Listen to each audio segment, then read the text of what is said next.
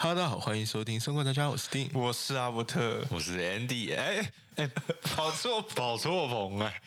好了好了，今天很开心的，就是邀请到两位好朋友，一个是丁，一个是阿伯特，然后来跟我们一起聊聊这个最近的区块链的一些小故事，还有他们的一些韭菜的自我，可以不要可以韭菜可以吗？可以，可以 韭菜的自我修养了。好，那我们我开头，嘿，大家好，欢迎收听币区不是 Cheers，我是 Andy，陪你一起谈恋说币哦。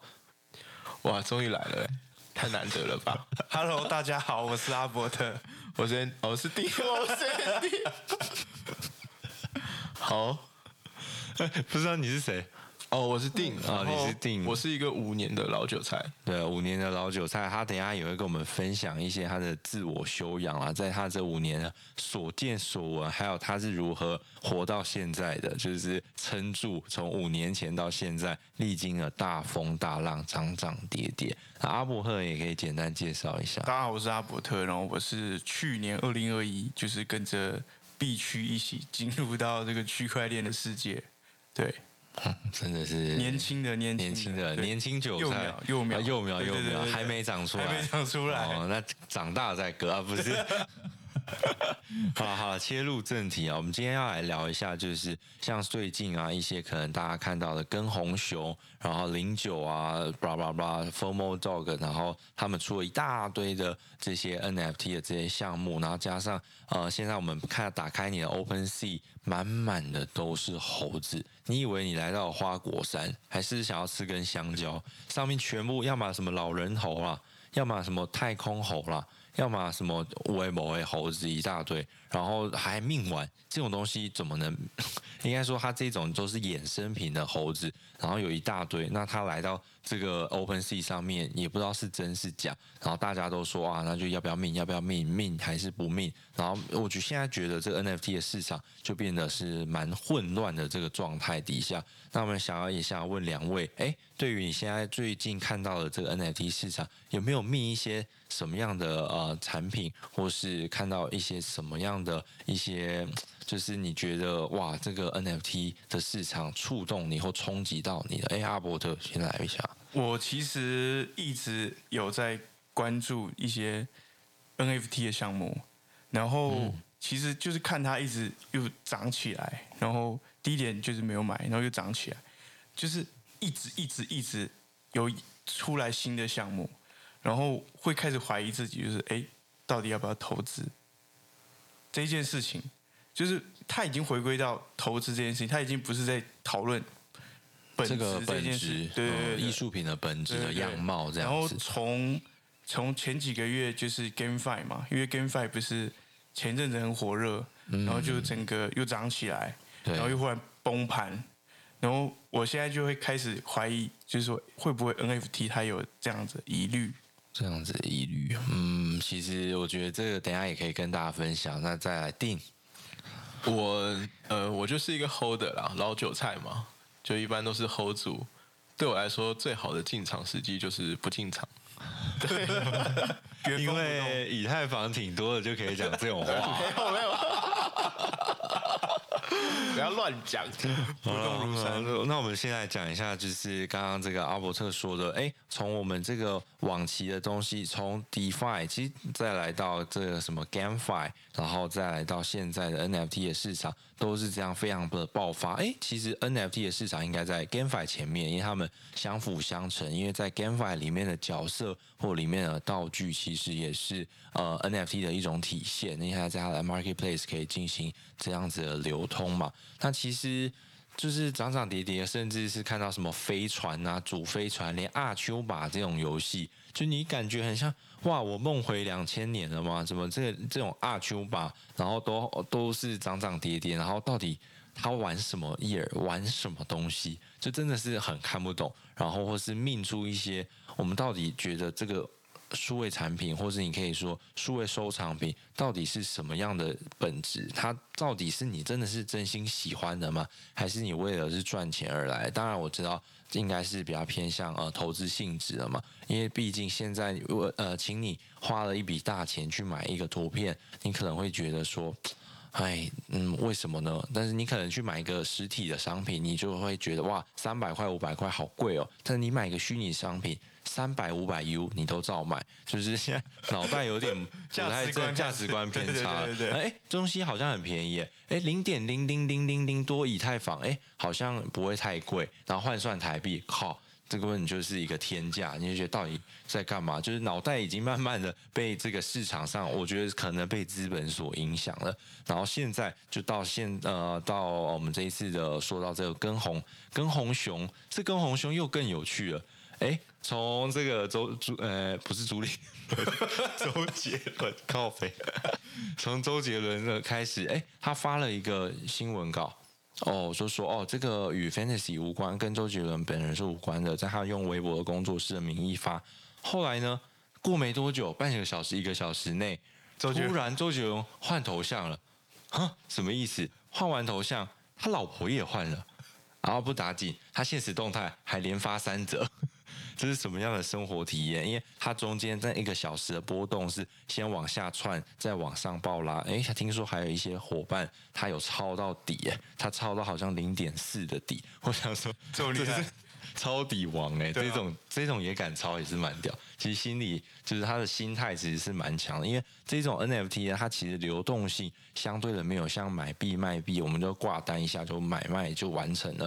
啊，因为这种东西我们要在 OpenSea 上面，OpenSea 你每上架一次就是一个呃，目前可能差不多三千块台币的上架费 Gas fee。那你付了这些钱，好像哇，就是又是一笔劳民伤财，又浪费钱，你也不一定卖得掉。然后，因为当下那个价格很容易发生踩踏，你挂零点九，人家卖零点八九；你挂零点八九，人家卖零点零点八，所以会造成这种压价格的效应。所以它跑的时候也要跑得很快。所以说，这 NFT 我自己啊，我以我自己的经验，我买 NFT，嗯，八成都是。涨就是以为赚了，但是都是纸上富贵。后来看一看，哦，账面价值好像吃归零高，又不是回去，是回到原点，直接回到零。然后就是好好吧，我我就有点看不懂了。只不过这一次，嗯，可能是未来有一些赋能吧。像零九的这一次，不知道大家有没有抢到，就是零点九的这个，然后它有一个很酷的特质是。它如果有一个，它好像九百九十九只吧，它有一只是可以跟它一整年度乘零九赚到的钱分百分之九 percent，这一只应该真的是价值不菲吧？对，陈零九的身价这样子，一年他赚的这些商演九趴，我觉得上千万、百万、快上千万，我觉得都蛮有，有可能蛮有局的，蛮有机会的。对啊，所以我觉得蛮特别。如果大家在啊，你有买到的话，你也可以换一下头贴，让我知道你也有这种东西。然后，对对对，就是干爹，哎，谢谢。好了，认干爹是不是？先认干爹。哎，有没有缺弟弟？对，我们可以聊一聊这样子。就像上次 Formal Dog 也很感谢啊，也不是感谢，因为他有告诉我有几个小伙伴一开始零点二多的时候，就最一开始 Formal Dog 刚出的时候。嗯，他们就有分享这个资讯，但是那个时候我错过了，不懂事，小时小弟不懂事，啊张嘴啊，张嘴张嘴，不懂事。那现在呢，已经十八十八点多以太了，我觉得我看不懂，那也没办法，看不懂的钱我也赚不了，那我就淡然自若。然后啊，如果有缺弟弟的话，啊也是可以找我这样子。好了好了，那就扯远扯远，那我们再拉回刚刚的我们。其实今天找到的这个定，他其实背景蛮雄厚的。乱讲。先问一下他，嗯，以太蛮多。哎，那我们可以问一下他这五年的心得，他怎么样把这这个嗯几十个以嗯几百个以太坊，然后可以握到现在的，就是他从中间到八十块他也没有出，他到了四千块他也没有出。那到现在可能差不多三千多点，他还是没有出。那我想要来聊一下他这个心境，因为我跟大家分享过，我八十块卖掉，然后隔天连三天涨涨停，涨二十 percent、二十 percent、二十 percent，所以我觉得我一直被庄家针对。那我们来问一下这个定好朋友，为什么他怎么有办法去调整他的这个心态？他这个自我修养是怎么训练而成的？嘿，定啊，真的，你现在是在抹黑我就对了。没有抹黑啊，没有，是是崇拜，没有没有没有。哈喽，大家好，我是丁。然后呃，我其实一直都是一个 holder。首先，我觉得你要投资一个项目的时候，第一点就是你的你的钱啊，真的是不要投太多，因为你投太多，如果说你投到就是自己生活都过不下去的话，那原则上你可能很容易被价格绑架。但是如果你投的少少的，然后这个钱就是假设你丢了都无所谓的时候。那么你就可以持有很久，你就可以当一个 holder，好不好？这是第一点。嗯、几百颗以太还少，哎，算少，对对对，九牛一毛，九牛一毛，对对对对。你不要不要再抹黑我，哎，然后我们我们频道的观众一定会骂我骂到烦，好不好？然后我们聊第二点啦，第二点就是，我相信其实 Andy 的观众应该大部分都是很了解区块链的，是有做深入了解的。但是可能还是有一小部分观众，可能他对对这方面还没有到那么熟，就像是阿伯特这样嘛。嗯、那我我的建议是说，首先你要有信仰，信仰这个词已经被说烂了。但是我所谓的有信仰，就是你要知道区块链它本身是一种技术，NFT 它本身也是一种技术。像我们这些老韭菜，我相信五年以上的老韭菜都有经历过所谓的 ERC 二零的时代。嗯，ICO 狂潮一七，嗯，二零一七年左右嘛。那在我们看来，其实 ERC 二零它就只是换一个模式到 NFT 而已。你说它泡沫吗？说实话，它肯定是有泡沫的。但是问题是，如果你相信它这个技术，或者说你投资的一些项目，它本身是一些底层技术。我们所谓的底层技术，就是它是最基础的技术，就是不管区块链世界怎么变，它最后还是会留下来。它的技术本身是有用的。原则上，我个人是会愿意投这些项目的。嗯，或者是说，它的有些商业模式是非常非常吸引你的。简单说，就是你要看好它，你要看好这个项目，而不是说一知半解跟风去投。我也不会说跟风去投就赚不到钱，因为流量也是一种赚钱的方式嘛。现在这个时代就是流量就是王者嘛。嗯，流量为王是。但是我更愿意去投一些基层的项目，我会愿意把这个叫做信仰，因为我们相信区块链它可以带动我们世世界去进步，或者说我更愿意相信它技术。有的时候我觉得人真的是很复杂啦，因为这个人是好是坏，你一定一眼都没有办法看得出来。但是这个技术本身是好是坏，我相信你大部分都是看得出来的，所以这就是我的一些作为一个老韭菜，作为一个 holder 的，就是一些小建议。小建议跟心态，很感谢定的这个发言，也是有大将之风啦。果不其然是有是个大户，醍醐灌顶，醍醐灌顶，学习了学习了。没有，因为我真的碰过太多，可能就是比我厉害，不要说十倍啊，百倍、千倍的，都真的很厉害。那我发现，其实他们都很有自己的想法。我觉得有的时候，你的想法不是对错之分，就是你要有，你先有，再来改进，而不是说没有，你就是跟着去投。那这一块可能真的是风险比较大。我不能说你一定会输或赢，但是你可能真的风险比较大。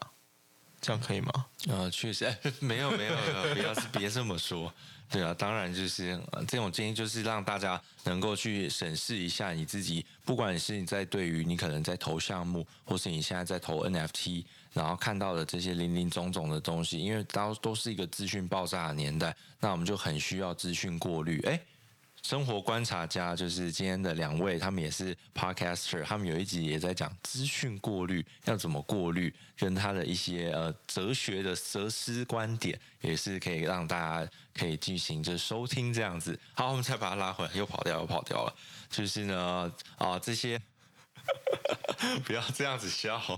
OK OK，拉回来就是啊、这些项目呢，其实到我们就是每次在看的时候。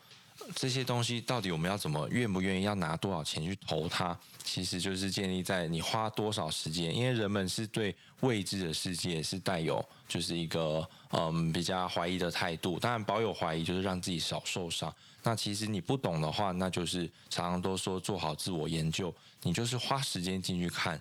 那这一次的这个零九或 FOMO 哎，你真的去看后，发现他们的价值支撑在哪里？因为其实今天比较想说，哎，NFT 因为这么多，那要怎么去防范泡沫？那你就要去找一些它背后底层的，嗯，这些共识很强的，或是它背后到底要做什么？因为 NFT 它甚至很多是它先卖 未来的一个产品计划，还有一个 roadmap，它要告诉你说未来它要做什么，它在游戏里面担任什么一个角色，它可能是传说角色，它可能是什么史诗角色，甚至一般角色，或是呢像这一次的，我觉得最有趣的应该是社群这个概念，像这个 Formal Dog 或是这个陈零九这一次，它就比较偏向聚集一个社群。就让大家聚在一起，我们一起交流，一起进步，一起分享。但这些价值在于谁？就像 FOMO Dog 的 Ryan Wu 跟 Raymond，他们是有心理学，他们有打扑克王，所以他们对心理的这个嗯，在嗯，在应该说在市场上面的涨涨跌跌，他们有一套自己的想法可以分享，然后让大家可以去理解这样子的东西。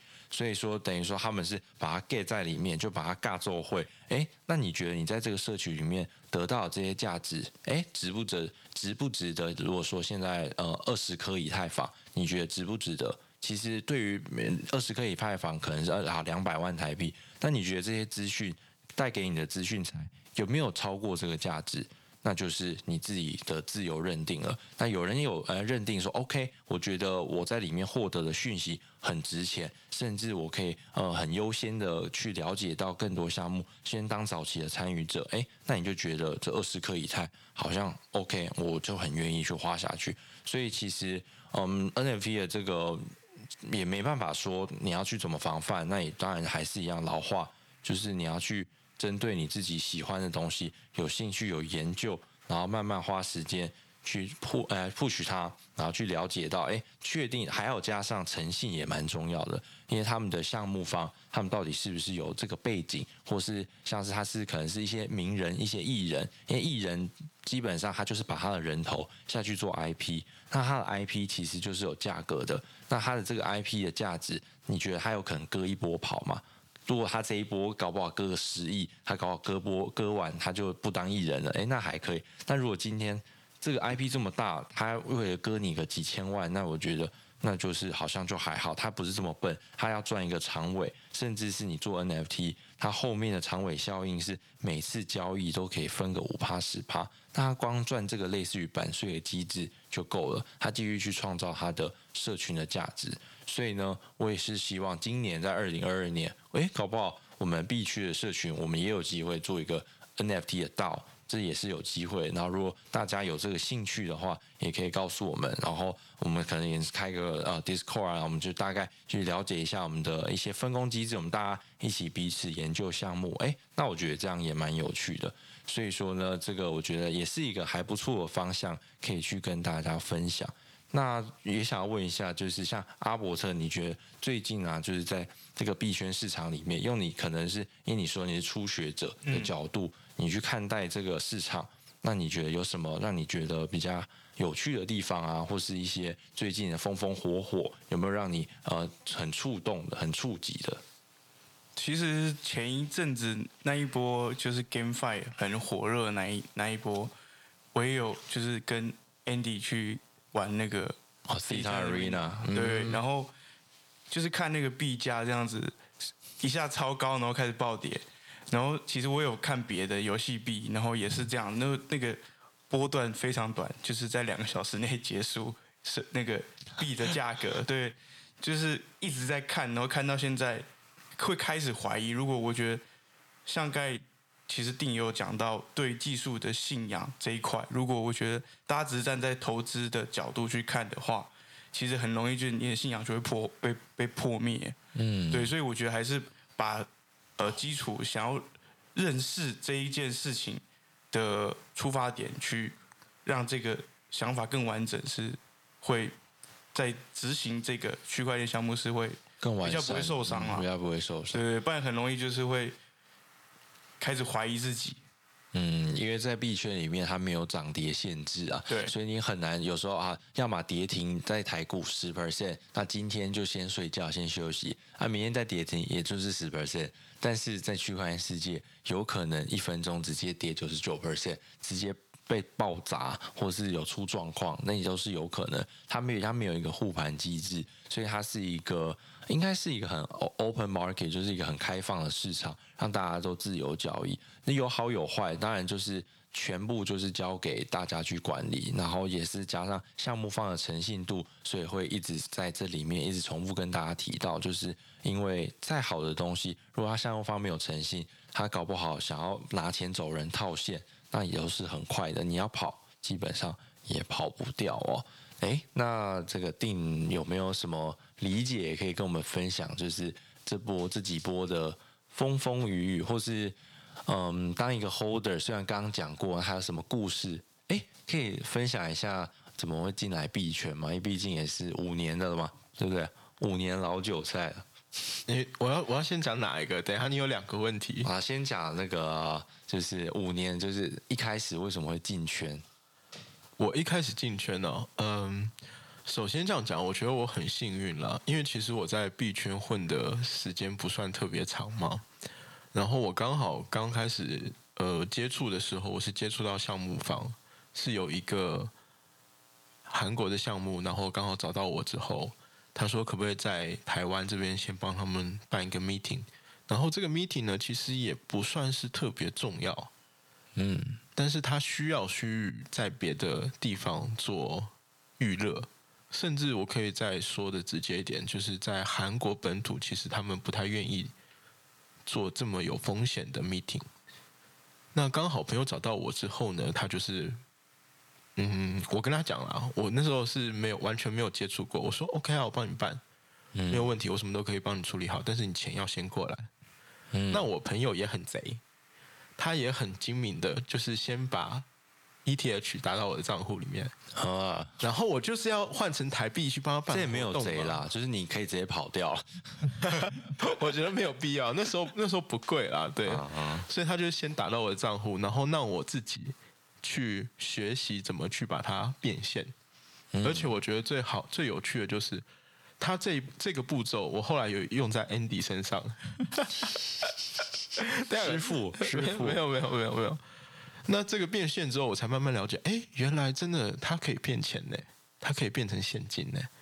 然后再接下来就是我找到 Andy，那时候我们在办在台北办了一个活动嘛，办了一个 meeting，嗯，然后我请他来帮忙，我就有用这招在他身上。我说，Andy，这样我一定会给你一些辛苦费，嗯，甚至你就是帮我工作的一些费用。但是呢，现在有两种选择。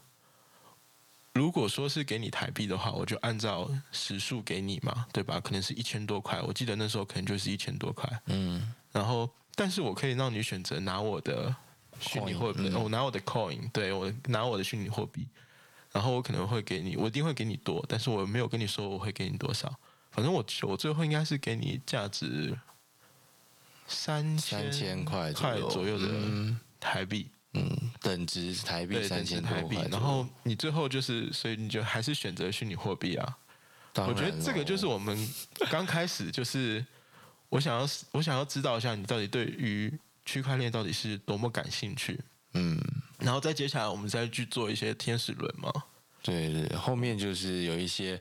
活动啦，然后就是去了解到它的这个 VC 轮，因为 VC 其实它是算是有蛮多有趣的部分啊，可能前面有呃创投 C 的 Pre C，然后什么天使啊，然后 A B C D 的这些。对，然后我们那时候刚好很幸运，就是投了一个韩国。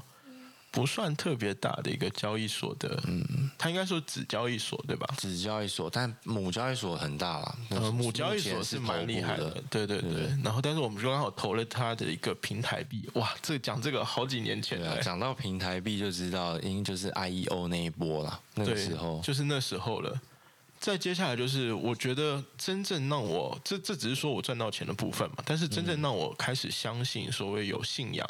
相信区块链它是一个技术的时候，是因为我在韩国，我们团队刚好就是把我拉过去，嗯，然后去我们那时候是在华克山庄，在一个韩国很大的这个山庄，可能做游戏业的朋友他会比较了解，了解嗯，对，因为以前韩国比较大的游戏，它的一些发布展基本上都在那个山庄，然后我那时候就去了，他们是一个韩国的高峰会，我去的现当下我非常的惊讶，有什么角色？呃，V 神在嘛，然后闪电王也在，就这种就是非常头部的人，但是当时我一定不知道啦，嗯、我一定是刚刚接触，我肯定不知道。但是应该要跟他们拍几张照，然后就可以发币。我也想，我也想开玩笑。但是我的确是到了当下，我才是有发现说，哇，原来真的区块链它是有那么多很厉害的人，他愿意去研究这方面的技术。嗯，它并不只是一个商业模式，它里面有非常多的底层技术，所以我才愿意相信说啊。这这个真的是一个未来的趋势，所以这可能就是我不管是赚钱也好，还是不赚钱也好，但是我真正有意识到啊，原来区块链是那么厉害的东西，这点受到启发了，对，受到启发。然后回来，我们当然是就是我们在做 podcast 的时候，也是我有在跟阿伯特一在说嘛。其实他刚开始一直都有点抗拒，但到到现在，我觉得。他也算是一个信徒，嗯，慢慢被说服了，也没有说服啊。我其实很难去，我很少会去主动说服人，嗯，因为我觉得如果你想要赚钱，那你肯定是要付出的。有的时候，我甚至认为就是你想要赚钱，但是你一点付出都没有，怎么可能？对啊，有舍有得啊，你要付出时间、心力。那我的故事差不多是这样，但是我还其实想跟大家聊一下泡沫化，嗯。原则上来说，所有的经济，说金融吧，金融产品永远都是有泡沫化这个现象的，不只是区块链。你去看一些股票啊，看一些其他的一些理财产品，其实都会有这个状况。那为什么我们在我们这些老韭菜在 ERC 二零、ICO、IEO 那时候过来，其实对 NFT 看来就是它一样是有这个状况。换汤不换药，其实其实对我们来说就是换汤不换药嘛。你只是以前是在 ERC 二零上面发币，但现在就到那个发七二一一五之类的。对啊，其实都是不换汤不换药。但是为什么我我个人认为，有的时候有泡沫也是有好事的。当然，你们要注意投资风险。我相信投资人一定会注意投资风险。但是有泡沫，你真的才有钱赚。如果只真的像过去那种熊市的话，哇，那。其实你也赚不到钱，钱永远都是有流动，你才会有，才从可以从中获益。所以大家可能要比较了，我希望大家了解一点，就是，呃，永远都是如果没有泡沫化的话，你是赚不到钱的。泡沫化其实就是你的风险，那你在投资这方面的时候，你就要考虑好这些风险了。嗯，确实，就是等于说在泡沫化的过程中，也把一些呃不好的或是。就是相对没有这么稳健的东西给挤出去，那最终呢，其实留下来的都是一些还不错的东西。你看，像那个比特币啊、以太坊这些，这些这么这么应该说到现在来说已经是主流币的价值。就算经过了这些熊市，也是有两、第三、两三波的这些熊市阶段。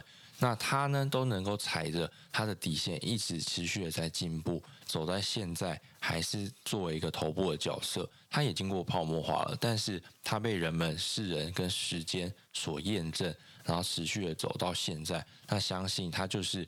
已经有一个不可或缺的地位，也是应该说没有它不行了。只不过现在呃，已经走到一个像是多链时代。其实今年我觉得一个很大的关键字会在多链哦，就是已经不会仅仅只是以太坊作为一档独大，就是作为一个头部。后来未来我相信有更多的这些公链会慢慢的 mix 在里面，什么 Solana、Avalanche 等等的这些哈，现在阿童木、Atom。做这么久，Cosmos 他们都已经现在慢慢的回来，大家的眼睛已经慢慢的转向这些有高度价值的公链，甚至是我们一直跟大家分享的 Polkadot，就是未来如果多链时代，那这些东西。一定是有相对的发展性的，它会慢慢的将一些，哎，他们可能甚至导入一些生态基金、社群基金，把一些的这个 DApp 啊，把一些去中心化的 APP 慢慢带到他们的平台上面，所以可以让大家都能够到一个区块链 Web 三点零的共融圈，所以这个就会变得相对很重要了。对啊，那哎，那还有什么想要跟大家分享的吗？我想一下哦，嗯，呃，就是其实还是。就按照我刚才的话，就是怎么说，就是呃，强调一下，就是泡沫其实不可怕，而且它很常见。主要就是它其实我们就说风险吧，其实风险一定是伴随着收益一起出现的嘛。所以，就有些人会看到泡沫就觉得啊，你这个虚拟货币就是泡沫啊，ETF 的乱七八糟就是都是泡沫。其实，嗯，我只能说，就普通的一般的金融产品，你现在可以见到的，永远都有这个现象。金融本身它就是有泡沫的风险在，嗯，所以也没有什么，因为你想要赚钱，你就要承担风险。但如果你不想赚钱，你想要当个 holder，那也是可以啦。嗯，老老实实当个 holder，不要被这个币价涨涨跌跌，还是佛系持币好。这是今天定给我们的一个收获，就是佛系持币，从八十块 hold 到四千块，hold 到三千块，都是不会有动摇。那你有可以讲一下你的目标价？我没有什么目标价，因为就是对我来说，就是，月球 没有。我是觉得这个东西就是一个长期投资嘛。嗯，因为我没有在做短期投资，我短期投资可能因为我我操盘没有那么厉害，嗯，所以我的短期投资可能都会给 Andy 去操作。没有啦，没有。哎，那等一下那个 M Token 要发过来，哎，希望啊。因为我们刚才也在讲聊那个零九猫嘛，对啊，零九猫猫。然后我在说，嗯、那你帮我抢 之类的啊，看看有没有抢到这样。因为我的短期其实我自己我自认为我自己的短期不厉害，我做长期可能会比较好一点。啊，你不是就 hold 着而已吗？没有啊，那我们之前做的，你你的短期大概是两三个月，对不对？嗯，甚至更短。对，但是我的长期基本上是六个月到九个月起跳。你跟我投过，我们之前投的天使轮 A 轮这边，哦，那个大概就那个也蛮还好，就半年左右。对啊，它也都是半年起跳嘛。对啊，半年起跳。所以我对这方面可能没有到，就短期我比较不拿手。对啊，除非是有拿到一些额度啦，项目方的额度，不然其实我觉得你要看那个线图，那真的太硬了。嗯，对啊，要么就是不要理它，因为有时候像我这几天这个币价这样上上下下，我真心里会有点不太舒服。就是有时候上班的时候，所以我就不直接索性不看，就直接不看盘，反正不干我的事，与我无关。到时候一打开，哇，以太坊破万。破万的时候再打开，没有啊，对啊，就是我觉得还是老老实实的 holder 可能会好一点，就是比较，因为我现在其实自己也是将近全仓的状态，所以其实乱动好像也不太好。虽然现在要过年了，一般往年来说，圣诞节或是这个呃农历春节啊，就是中国这个节庆，那就是会稍微要小心一点点，因为不确定大家会不会要来包红包，币圈提款。对对对，因为包红包毕竟要一些钱，他觉得哎，去币圈里面把以太坊换成红包，到时候要包给子女啊、亲戚朋友，所以大家要注意一下这个风险。然后呢，这个 NFT 呢，到底会不会有什么泡沫？那就是要看你买到的是不是蓝筹咯，就是买到那个很黄金的，就是比较坦的，能够继续支撑。像像猴子，它到现在还是一样飞起，甚至比 CryptoPunk 里面更加的有价值。那当初你还是没买，三十块以太坊没买，现在已经七十多块了，那也没办法，认知不够，加上也不够钱买，加上也不够钱买，要买一买一张这样子三百万的图片，我觉得还是有点扛不住，对不对，虽然可以当阿姆的亲戚，可以当 Stephen Curry 的亲戚，但是还是有多少屁股做多少事情，我觉得对，确实，对啊，对啊，那绝对不要借钱投资，要是正。正三观，让大家有一个完整的观念。那其实今天呢，也是差不多到这边了。然后也感谢两位生活观察家的。我是丁，我是丁，我是阿伯特，来到呃本节目这样子拜访，感谢感谢。然后其实呢，我也跟他们有 feat 几多几集啦，对啊，有兴趣的话也可以到呃他们的频道，我会放在连接栏里面做分享。然后如果喜欢我的节目的话，也欢迎按赞，然后追踪，然后到这我们的底下连接栏也会有我们的 Telegram，然后加到我们 Telegram 里面，然后去追踪更多的资讯。然后我是 Andy，感谢陪你谈链说币，拜拜。